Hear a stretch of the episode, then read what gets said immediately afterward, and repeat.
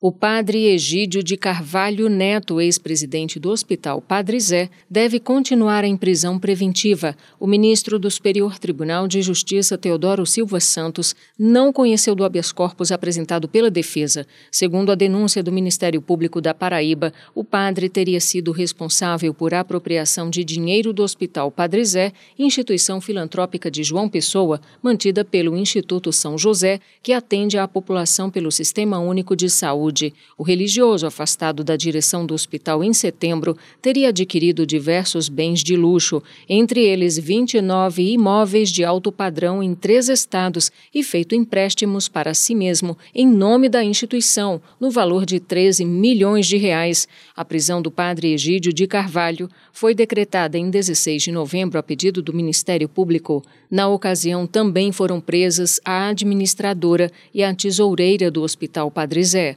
Para o ministro Teodoro Santos, o pedido de revogação da preventiva ou de autorização para cumprimento em regime domiciliar não pode ser analisado pelo STJ, pois isso implicaria indevida supressão de instância. Segundo ele, a prisão do padre foi decretada em decisão monocrática de desembargador do Tribunal de Justiça da Paraíba, sem que tenha havido a interposição de recurso interno para submeter o caso ao colegiado competente da Corte Estadual do Superior Tribunal de Justiça, Fátima Uchoa.